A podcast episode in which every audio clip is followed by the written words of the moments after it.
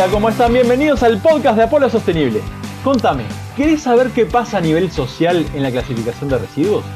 ¿Sabías que acá en Uruguay hace más de 10 años tenemos valorización energética de los residuos?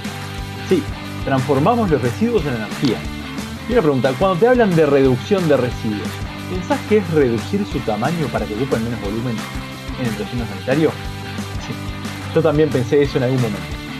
Si querés saber qué se está haciendo de reciclaje en Uruguay, este episodio es para vos. Hoy tenemos la segunda parte de la entrevista a Federico Baraybar, un capo en la materia, y en este episodio vamos a hablar de economía circular, consumo, aspecto social de clasificación de residuos y reducción de residuos. Este es el podcast de Apolo Sostenible, un podcast en el que compartimos hábitos para tener una vida más sostenible, dejar de preocuparte y empezar a ocuparte por el mundo que les dejamos a nuestros hijos. Aquí vas a encontrar información, emprendimientos y tecnologías que faciliten que tengas un impacto positivo en tu entorno y la vida de los demás. Mi nombre es Juan Echichuri y quiero darte la bienvenida al tercer episodio de este podcast. Pero antes de empezar, quiero pedirte que si te gusta el contenido que te brindamos, nos ayudes a llegar a más personas compartiendo este podcast y suscribiéndote en Spotify. Y ahora sin más, vamos a la segunda parte de la entrevista a Federico Braibar. Espero que te sirva este contenido.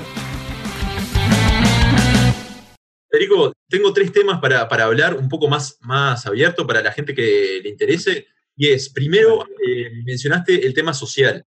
A nivel social, el, mercado del reciclaje está muy informal y genera como muchas brechas entre las personas que venden eh, los materiales y las personas que lo reciben de, de volquetas o del vertedero y se los venden a ellos.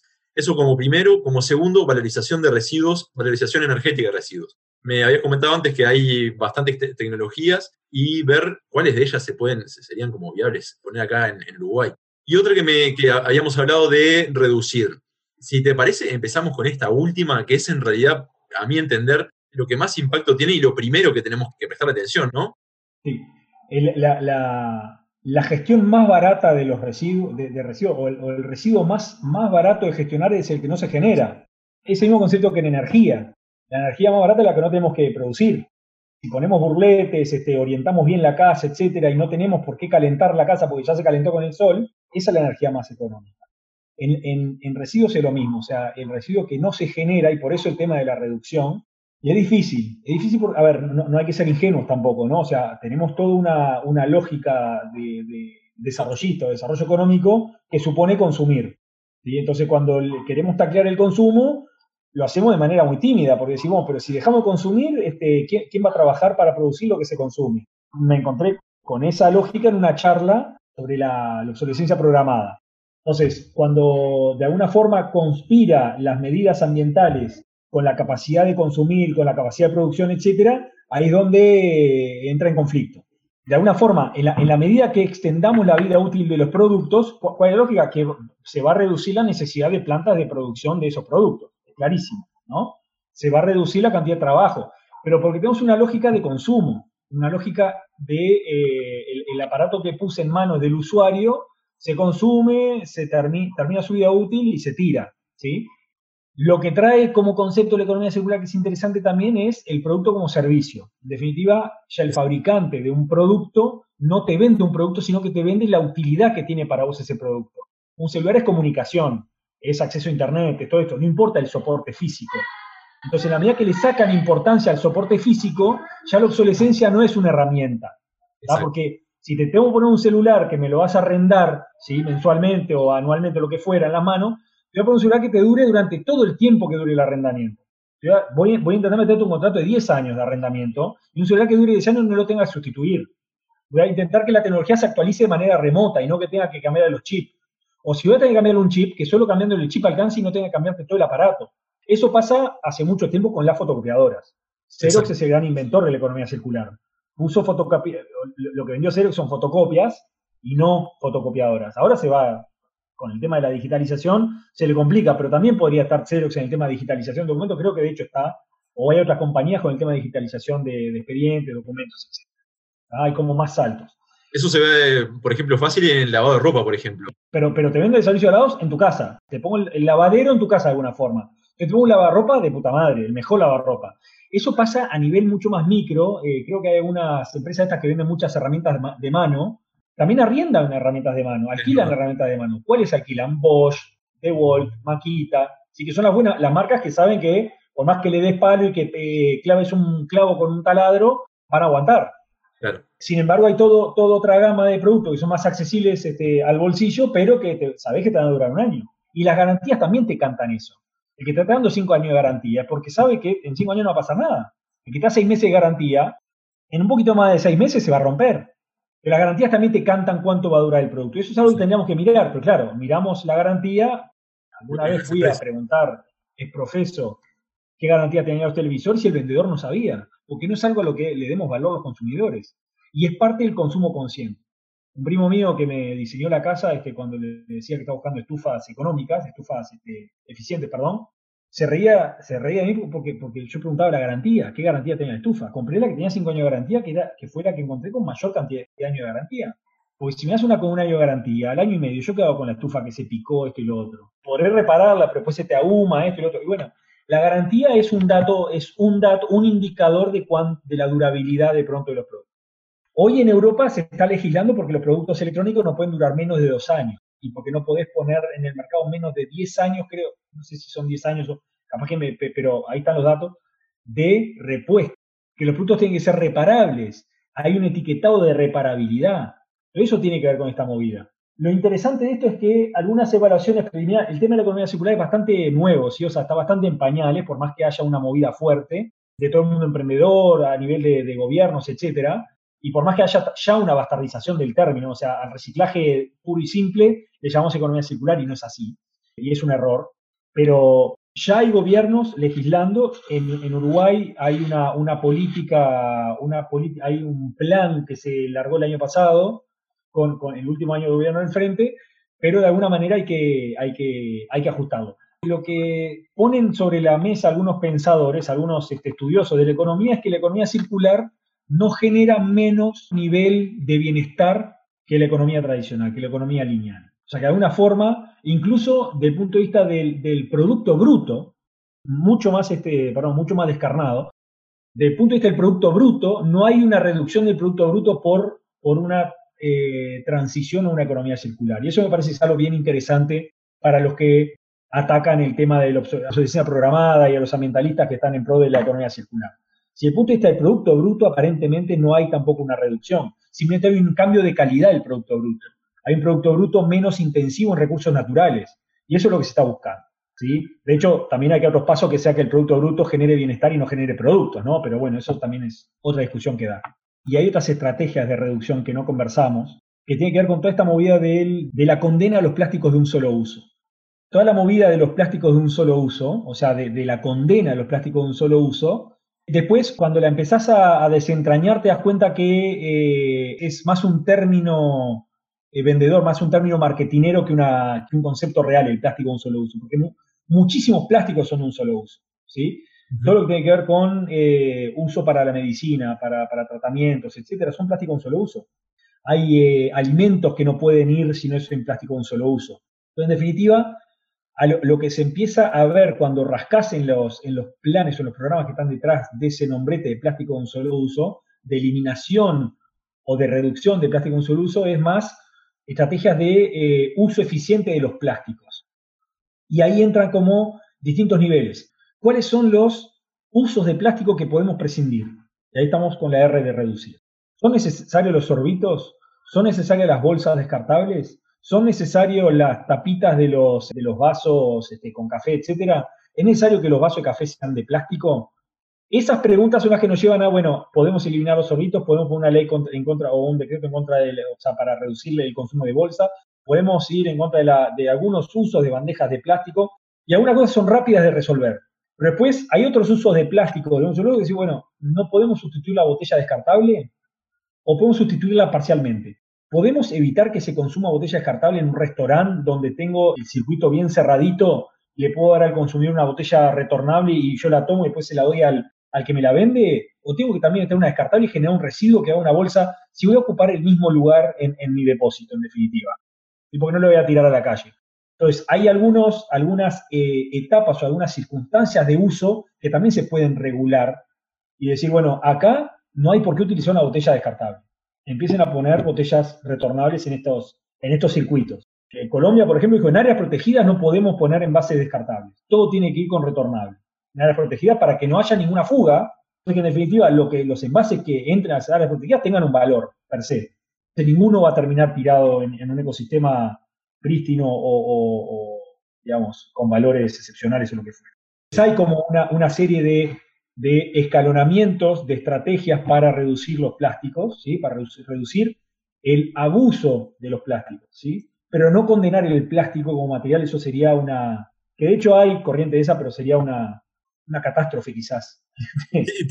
En realidad, el plástico, así como el metal, como el vidrio y demás, eh, eh, hay un montón de eh, las herramientas, los aires acondicionados, hay un montón de cosas que, está bien que, que sean. El bruto, bruto material. El tema es que tenemos que usarlo de manera racional. Exactamente. Eso, es lo indiscutible. Gestionar cuando se genera residuo también de manera racional. O sea, no podemos permitirnos estar tirando todo el plástico que estamos tirando de cualquier manera a ecosistemas, ríos, arroyos, terminan en océanos, etcétera. Eso es imperdonable, ¿sí? Es algo que no, no nos vamos a perdonarnos a nosotros como civilización que tomó prestada la Tierra en este, en este periodo. Exactamente. Y eso es algo que hay que atacar. Federico, eh, a nivel social, eh, ¿qué desarrollo tuvo el país hace poco con, las plantas y qué, se viene generando? Bien, creo, que seguimos teniendo una, deuda pendiente con los clasificadores, este, pero, pero al igual que con un montón de otros colectivos postergados, ¿sí? Hay muchos colectivos que necesitan una atención urgente. Este, nos toca de cerca a los clasificadores porque trabajan con los residuos, pero tampoco porque trabajen con los residuos quiere decir que los residuos tengan que financiar la formalización de los clasificadores. Eso, eso es donde creo que hay una, hay una dicotomía de vuelta que es errónea. Creo que la obligación de formalizar el trabajo de los clasificadores tiene que ver con todo el sistema económico, ¿sí? Al igual que la formalización de los 400.000 trabajadores informales que surgió que tenemos en Uruguay.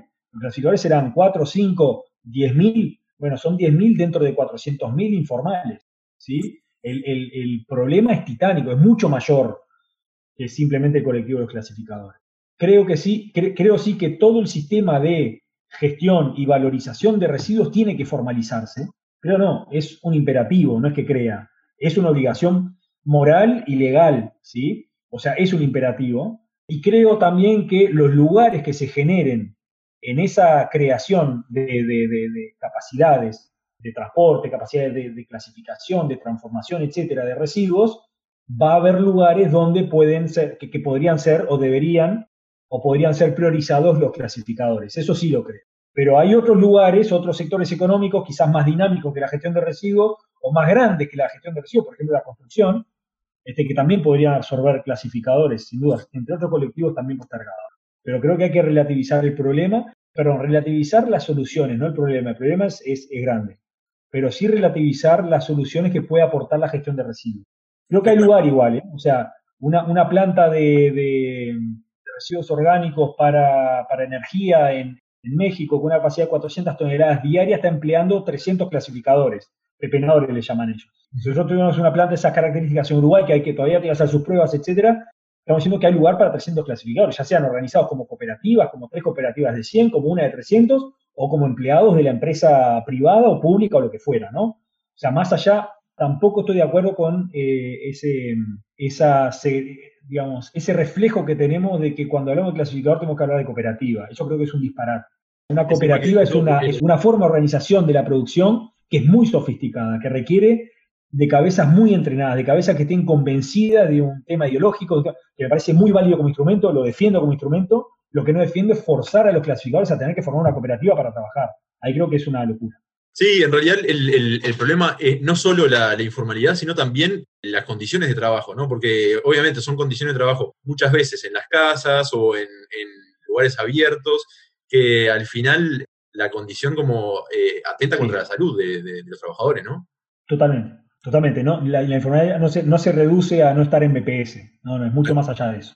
Es informar toda la cadena, o sea, no hay cobertura social, obviamente, no hay cobertura de salud, no hay este, condiciones mínimas de seguridad, salud ocupacional, etcétera. Este, como decís vos, en muchos casos es en la casa, en muchos casos descartan en el fondo de su casa, con lo cual los residuos terminan siendo parte del entorno de ellos, de la ciudad. O sea, es, toda una situación informal. Bueno, complica también el tema de los niños atendiendo a la escuela. Hay por eso digo, pensar que podemos atender esa problemática desde el problema de los residuos es una locura, es un disparate, es sobreestimar la capacidad de la gestión de residuos de hacer cosas para los clasificadores. Eh, hay problemas de vivienda, problemas educativos, problemas de acceso al agua potable, problemas de acceso a servicios básicos. O sea, es enorme el problema como para decir, si hacemos una buena gestión de residuos, resolvemos el tema de los clasificadores. A eso me refiero con que no es resorte de la gestión de residuos exclusivo. Eh, Federico, y el último tema que quería tratar es valorización energética de residuos. Ahora hay una infografía que voy a poner también para que la gente acceda, es reducir los residuos, compostar, eh, reciclar, y como último estadio del residuo, valorización energética y después sigue enterrado. En Uruguay, ¿en qué anda la valorización energética? Si está lejos o cercano a, eh, nivel temporal, ¿dónde, ¿dónde, hay algún emprendimiento este, de este tipo? Bueno, la valorización energética en Uruguay ya es una, es una realidad, por varios motivos. En, primer lugar, no sé por dónde empezar, pero por, ejemplo en Maldonado, este, todo el biogás que se produce en el relleno sanitario se capta, se quema y se genera, se genera energía eléctrica para alimentar el proceso del, relleno sanitario Las Rosas. Entonces, y eso desde el año, no sé, creo que tiene ya 10 o 12 años, es bastante, es, además es un mecanismo, creo que es un mecanismo de desarrollo limpio protocolo de Kioto. Yo creo que Kioto venció en el 2010, o sea que es bastante antiguo. Y eso va a durar 10 o 12 años más, porque la duración promedio creo que es del orden de 30 años. Hay que ver, en función de cuánto dure las rosas. Entonces ya, está acá. Pero valorización energética también es valorización de los residuos de celulosa. O sea, una planta de celulosa, la mitad de la, más, o menos la mitad de la madera es celulosa, la otra mitad es lignina. La lignina se quema en una, en una caldera para alimentar de calor y de vapor, este, alta presión, etcétera, a la planta de celulosa. O sea que ahí hay muchísimo material que se está utilizando, ya, es parte del diseño de una planta. Una planta celulosa no es viable sin ese componente, ¿no? Después los aserraderos también utilizan corteza, chips, eh, acerrín, etcétera, para quemar y para secar la madera. O sea que valorización energética hay en muchas formas. El tema es la valorización, energética de residuos domésticos. Y ahí también hay varias formas. En, países europeos lo que vienen ensayando, lo que vienen este, ya consolidando es la incineración para la generación de energía eléctrica. Y lo tienen, como decías vos, Juan, eh, como penúltimo eslabón. En algunos países que prohibieron el enterramiento es el último eslabón.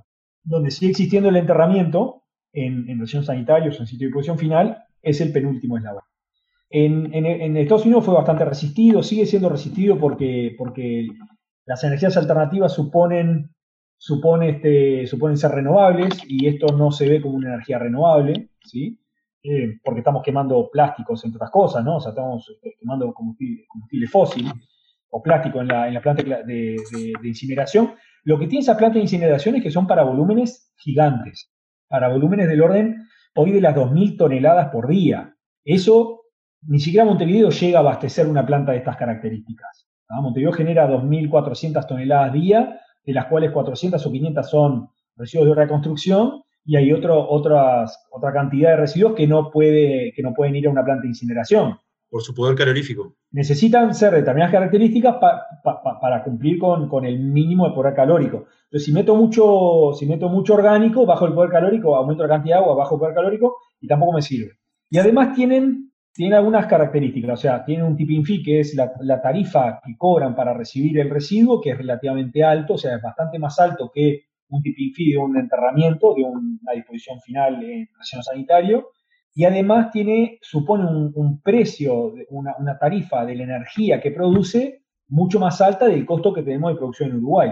O sea que todas las veces cayó por ese, por ese peso, ¿no? Este, el tema de la incineración. Pero otras alternativas de valorización energética hay, hay se me ocurren tres más. El tema de, la, de la pirólisis de materiales plásticos, el tema eh, del uso de orgánicos para hacer biogás, biodigestión, o puede ser con otro tipo de tecnologías también que son más rápidas. Puede ser también la, otro el plasma, ¿sí? que es una alta temperatura, gasificar los residuos, ionizarlos, etcétera, y ahí sacas hidrógeno y sacas un combustible. Con ese combustible puedes generar energía eléctrica o puedes alimentar una flota determinada. Eso a partir de residuos de alimentos y plásticos juntos. Entonces, hay varias tecnologías que no las conozco al detalle, hay ingenieros hidráulicos, ingenieros este, especialistas en este tema que, pueden dar mucho más información. Y también está el tema de la cogeneración, perdón, que eso lo habíamos conversado previamente, que es utilizar algunos residuos que no tienen valor de mercado justamente para producir un combustible sólido residuo que vayan a procesamiento en una planta de clinker. La planta de clinker tiene un espacio para recibir residuos. Hoy está recibiendo la de Cementos Artigas mucho residuo cubierta. Es bien interesante y cierra rédito. Hizo una inversión en Cementos Artigas para poder admitir ese residuo. Y tiene capacidad para recibir residuos urbanos también con un mínimo poder calórico de este origen. Entonces, si pensamos en una estrategia de valorización de orgánicos, ¿sí?